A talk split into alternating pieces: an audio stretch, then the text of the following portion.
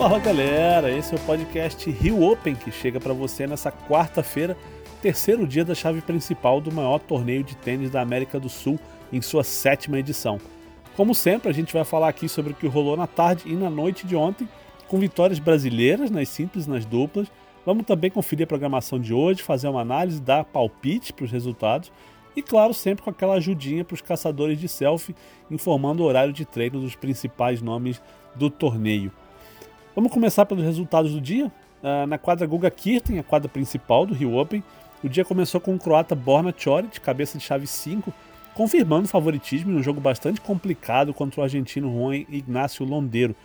O Choric venceu em dois sets, mas duas parciais bem apertadas, 7-6 e 7-5. Um triunfo importante para ele, que só tinha uma vitória na temporada e que certamente vai fazer bem para a confiança dele nas oitavas de final.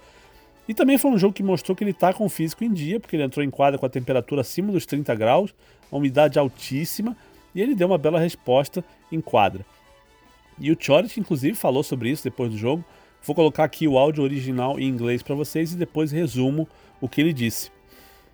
Yeah, um, no, um, like I said on the court, I really don't remember the last time that I played uh, on such humid conditions. Um, like after two or three games, I was completely wet, and I felt like I needed to go for a change, but I couldn't. Obviously, I cannot go in the middle of the set. So, yeah, it was uh, really really tough. Uh, but at the same time, I think it, it's it's also good. You know, it uh, it prepares your body. Um, you know, I think for the whole year, you're kind of used to it. Now after this, I don't I don't think it can get it can get much tougher than this. Honestly, maybe only Miami and and that's it. Um, so yeah, I mean, obviously it was very tough, um, but I managed to get through somehow. Ele disse que não lembra da última vez que jogou em um lugar tão úmido, que depois de dois ou três games já estava ensopado de suor e que queria trocar de roupa, mas não podia. Ele disse que foi difícil, mas que é bom porque prepara o corpo para a temporada inteira e que depois de jogar aqui não vai encontrar nada mais difícil, nada mais duro que talvez só em Miami num dia úmido. O próximo jogo dele no torneio é contra o brasileiro Thiago Wilde. Jorge falou que não viu o jogo entre o Wilde e o Foquina e que só viu os três match points que o brasileiro salvou, porque foi isso que a ATP postou no Instagram. Disse também que vai precisar estudar e ver alguns jogos do brasileiro para ver como é que ele vai atuar nessa partida. E também falou sobre como deve ser jogar com, com torcida contra, lembrando que ele já jogou Copa Davis no Brasil em 2015 em Florianópolis. Vamos ouvir? Yeah, I do. It was uh, really, really amazing. I mean, back at the time, you know, I was a bit more, um, a bit more feisty. So I remember I got angry with the crowd, something. So I kind of was doing something, of which I'm not proud of now. Uh, but I remember, yeah. I mean, the crowd was really awesome. Um, atmosphere was great. I mean, there were not many people. I, uh, I mean, that stadium was not not really big. I think it was maybe three, four thousand people, but they're really, really cheering out loud, and you know, they're putting a lot of pressure on me and yeah, I mean, back then I was uh, much younger than now, a little bit more um, immature as well. So I had um, some conflicts with the crowd. I remember that. Uh, but you know, um, I don't have I don't have any any problems now that they're cheering for him. I mean, they will obviously he's um, from here, so that's normal. And yeah, like I said, I remember it, it, it was really really good atmosphere, and I'm always I, I always like the good atmosphere no matter what you know if they're cheering for him that's okay I, I understand it and um, yeah but I like when it's very good atmosphere like that ele falou que era um pouco mais jovem, mais imaturo mais nervoso, né, mais irritadiço na época é, e que se envolveu em alguns conflitos com o público, que ele não se orgulha disso agora, mas lembrou também que o público foi excelente é, em termos de comportamento, apesar de não ser uma grande arena em Florianópolis, né, coisa de 3, 4 mil pessoas, se tanto. No fim, ele disse também que não vai ter problema com a torcida apoiando o Wild, que é o tenista da casa, que isso é normal, e que ele gosta, ele, Chorit, gosta de ambientes assim, animados. Depois, abrindo a quadra central, um jogo aguardadíssimo entre Felipe Meligeni, sobrinho do famoso Fernando Meligeni, que encarou o atual número 4 do mundo, vice-campeão do Australian Open, vice-campeão de Roland Garros, Dominic Thiem. Foi um jogo estranho porque o austríaco teve problemas físicos. No começo do segundo set ele sentiu uma dor no joelho esquerdo, pediu atendimento médico, o fisioterapeuta enfaixou aquela região logo abaixo do joelho. O Felipe aproveitou, venceu o segundo set, mas o time ficou em quadro e encontrou a maneira de voltar a jogar bem e avançar. No final, o placar mostrou 6-2, 4-6 e 6-1. E na coletiva, o time contou que bateu o joelho numa cadeira durante a tarde e que a dor voltou de repente durante a partida. Yeah, it happened when I arrived to the club in, in, in the afternoon. I hit it. Uh, was painful for, for some minutes, but I didn't pay attention because in the warm up everything was fine. In the first set everything was fine, and and then out of a sudden, I mean, I, I luckily I never had any issues with my knees. So then uh, it was very very scary for me because I felt that sharp pain out of a sudden in the knee, and I called the the physio straight away, and but he made this test and then told me that basically everything is fine. Probably it's just because I hit myself. Um, but as I said, because I was I was pretty worried because I never felt that pain in, in my knee before. But I think well I'm gonna have good good treatment today, uh, whole day tomorrow, again treatment, one more practice to keep it going, and I think it should be very fine for Thursday. Ele disse que isso aconteceu na parte da tarde, que doeu por alguns minutos, mas depois passou. No aquecimento para o jogo e no primeiro set estava tudo bem, mas de repente a dor veio e ele ficou assustado porque nunca teve nenhum problema no joelho. Falou que era uma dor aguda no começo do segundo set, que chamou o fisioterapeuta, que o físio fez um teste e disse que estava tudo bem, que a dor era provavelmente porque ele bateu o joelho mais cedo. Ele também falou que ficou muito preocupado porque não sentiu nada assim antes no joelho, mas queria fazer tratamento é, na terça-feira, mais tratamento nessa quarta-feira e que vai seguir adiante, que deve ficar tudo bem. Na próxima rodada, o time vai enfrentar o espanhol Jaume Munar, que venceu o italiano Salvatore Caruso por 7-5 e 6-4. E por último, fechando a rodada, né, fechando a noite na quadra Guga Kirten, teve um jogo nervoso entre o Thiago Monteiro e o argentino Guido Pella, cabeça de chave 4 do torneio. Mais um jogão de 3 sets que passou de 3 horas de duração, passou da meia-noite e que terminou com o brasileiro vencendo. Thiago fez 5 sets, 6-4 e 7-6 em 3 horas e 3 minutos de partida, fazendo uma belíssima reta final de jogo. Não foi uma atuação espetacular do início ao fim, ele oscilou e falou isso depois da partida, mas foi uma noite em que o brasileiro chegou mais solto no fim, nos momentos decisivos, e foi isso que ele disse para nós na zona mista já depois da uma hora da manhã.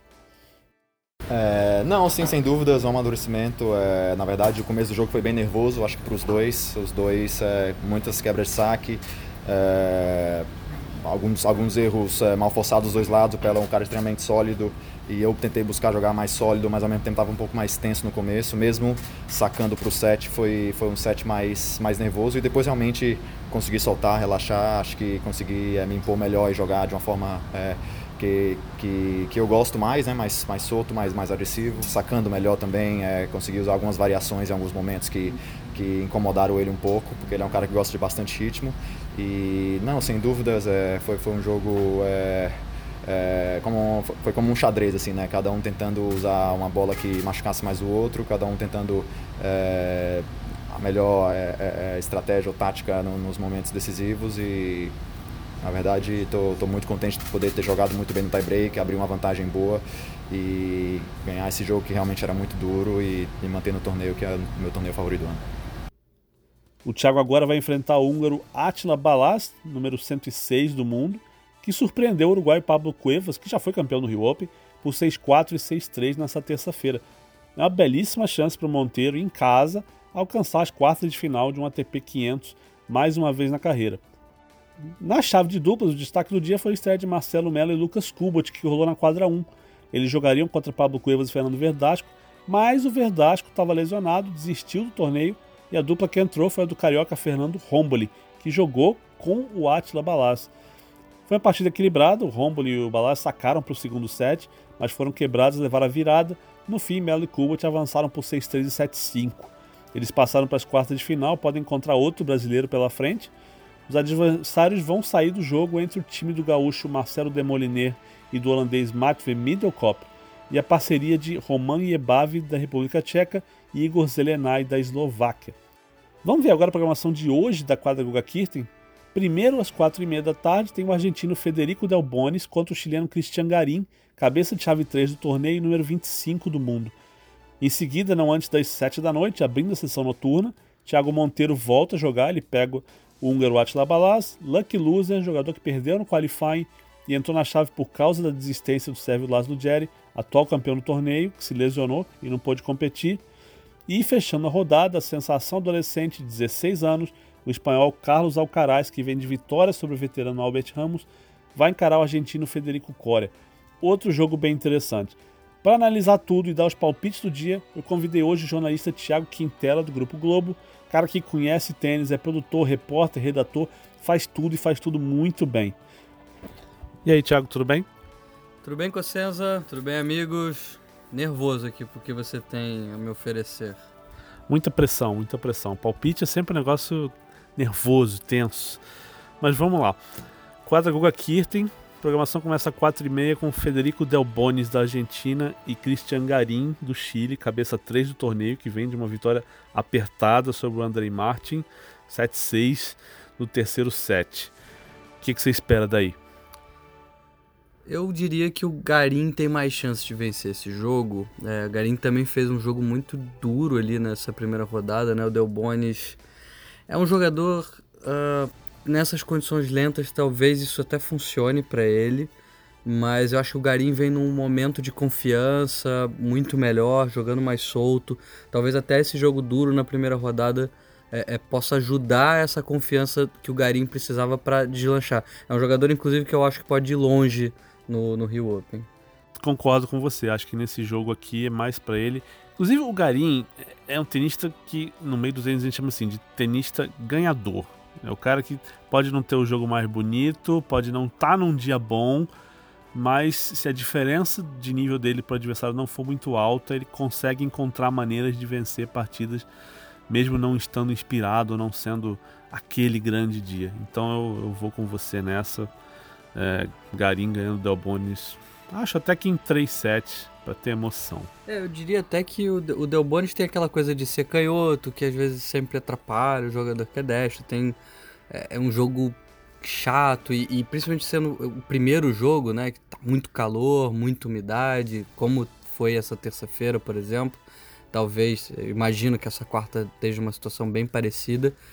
É, sim, aí a gente já pensa num jogo um pouquinho mais longo, então isso pode ficar um pouco mais encardido pro Garim, mas eu mantenho meu palpite no, no Garim vencendo esse jogo. Se em dois ou três, não sei, mas meu, meu palpite vai para ele. Sessão noturna agora, começando às sete da noite. Thiago Monteiro, número um do Brasil, também vindo de uma vitória dura, tirou cabeça 4 Guido Pella em 3 sets, jogo de mais de 3 horas, 7-6 no terceiro set com torcida a favor, pega o lucky loser Attila Balaz da Hungria, que perdeu no qualifying e entrou na chave depois da desistência do Laszlo Jerry, que era o atual campeão no torneio e se lesionou e não pôde competir. Com quem você vai nesse jogo? É mais.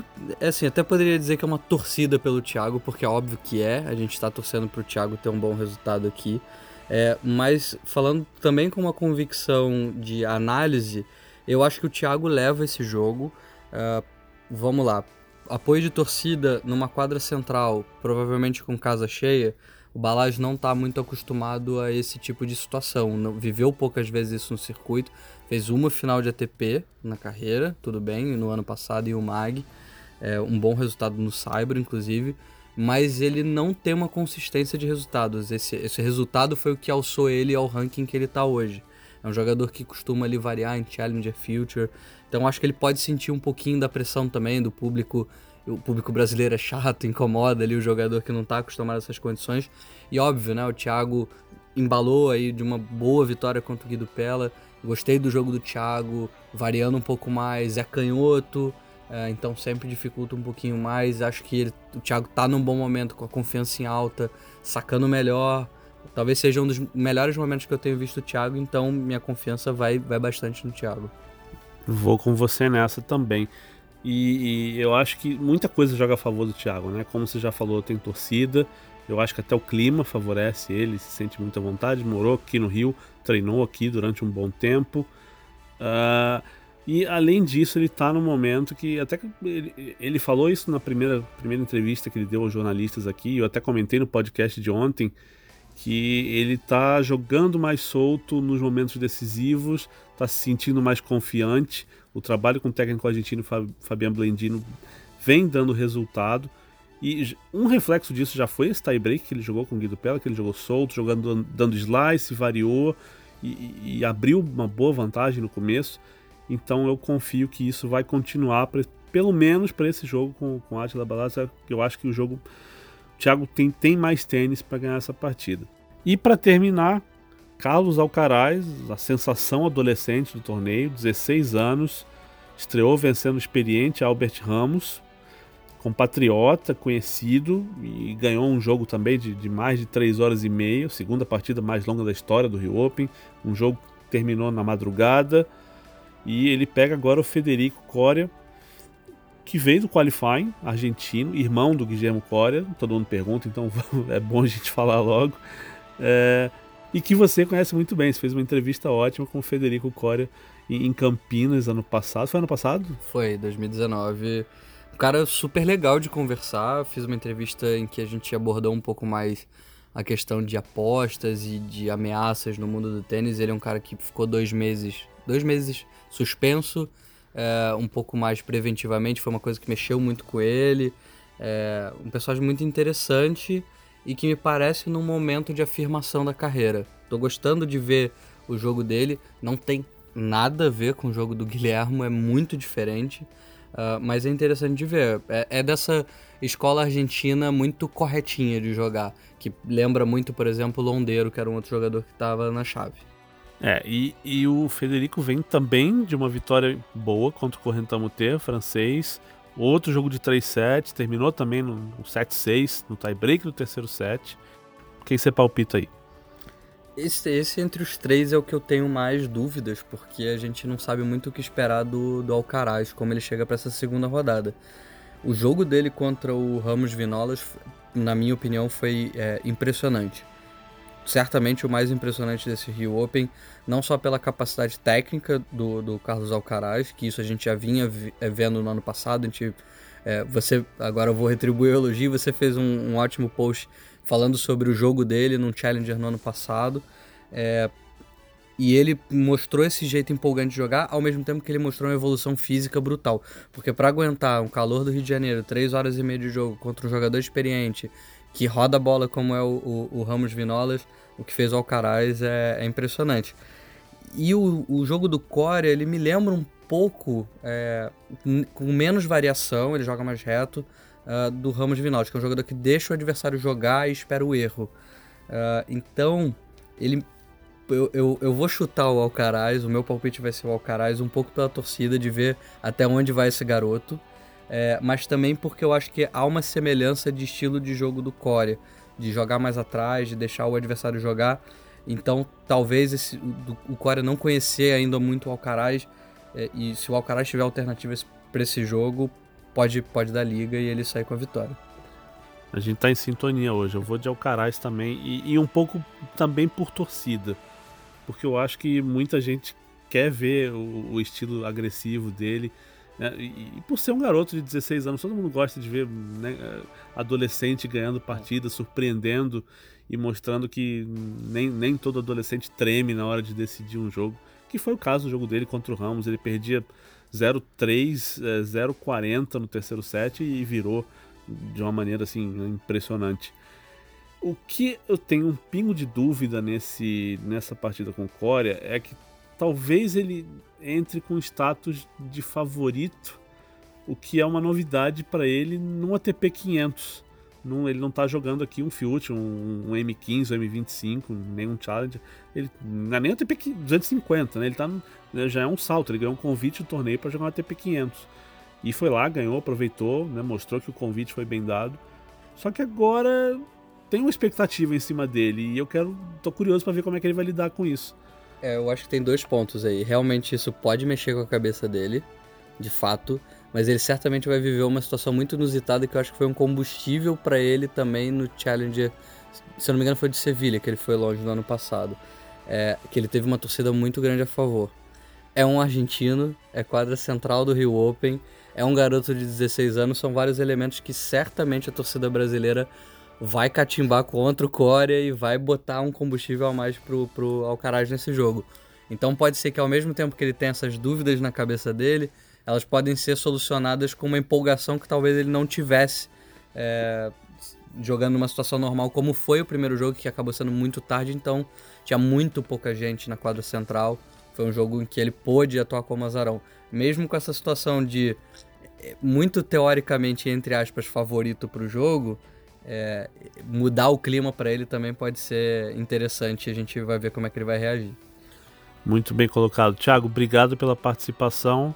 E estamos de volta aqui no Jockey daqui a pouco, né? A gente está gravando isso 10 para as 2 da manhã. Bom, daqui a pouquinho estamos de volta, essa semana inteira na batida aqui da, da cobertura. Espero que vocês continuem acompanhando aí o podcast do, do Rio Open, todo dia aí com o nosso grande amigo Alexandre Cossenza. E lá no Globoesporte.com também comigo, Matchpoint, se vocês quiserem acompanhar. Segunda-feira a gente teve uma edição falando só sobre o Rio Open, na próxima segunda de novo também a gente analisando tudo que rolou no torneio. É, aproveitem e fiquem com a gente aí toda essa semana, porque tem muita coisa para acontecer. E agora a gente volta e lembra que o dia também tem jogos bons na quadra 1 e na quadra 2, inclusive com a estreia de Bruno Soares. Vamos ver a ordem desses jogos? Na quadra 1, a programação começa com Marcelo Demoliner e seu parceiro, o holandês Mathieu Middelkop, estreando na chave de duplas. Eles encaram Yebav e Zelenay e em seguida um jogo de simples com o qualifier espanhol Pedro Martínez enfrentando também espanhol Pablo Andurra. Por fim, o jogo mais esperado do dia no Caldeirãozinho, que é a quadra 1, Bruno Soares e Mate Pavic contra o argentino Andres Molteni e o italiano Lorenzo Sonego. Jogo, promessa de quadra lotada, então chega, bom chegar cedo e pegar lugar. Na quadra 2 são apenas dois jogos de duplas, primeiro às 5 da tarde, o espanhol Marcel Granoleiros e o argentino Horácio Ceballos jogam contra Juan Ignacio Londeiro e Albert Ramos, outra dupla formada por um argentino e um espanhol. E depois, fechando a rodada, Thiago Monteiro e Felipe Meligeni estreiam nas duplas contra os belgas Sander Gillet e Joran Vliegen. Esse jogo não tem horário certo para começar, porque o Thiago Monteiro também joga simples à noite, então ele precisa terminar as simples e descansar antes de voltar para a quadra 2 e jogar a dupla. Resumindo, a gente pode ter mais um dia de Rio Open terminando bem tarde, o que tem sido bem legal, é bom dizer. Para terminar, aquela dica diária para os caçadores de autógrafo e selfies com os horários dos treinos dos principais nomes do Rio Open. Os lugares mais quentes do dia são as quadras 4, 6 e 7. Na 4 tem Bruno Soares e Mate Pavic às 5 da tarde, Carlos Alcaraz às 5 e meia. Na quadra 6 tem Dominic Thiem às 6 da tarde. E na quadra 7 tem Bona Choric às 5 e Thiago Wilde batendo bola com Pedro Boscardin às 6. Quem quiser acompanhar o do Zan Lajovic e o Rami Munar, é só colar na quadra 5 às 5 da tarde que eles vão estar treinando um com o outro. E é isso, gente. Desejo para todo mundo uma ótima quarta-feira, com muita diversão e muito tênis no Jockey Clube Brasileiro. Eu volto amanhã com mais um resumão do dia, análise e tudo mais. Até lá, um abraço.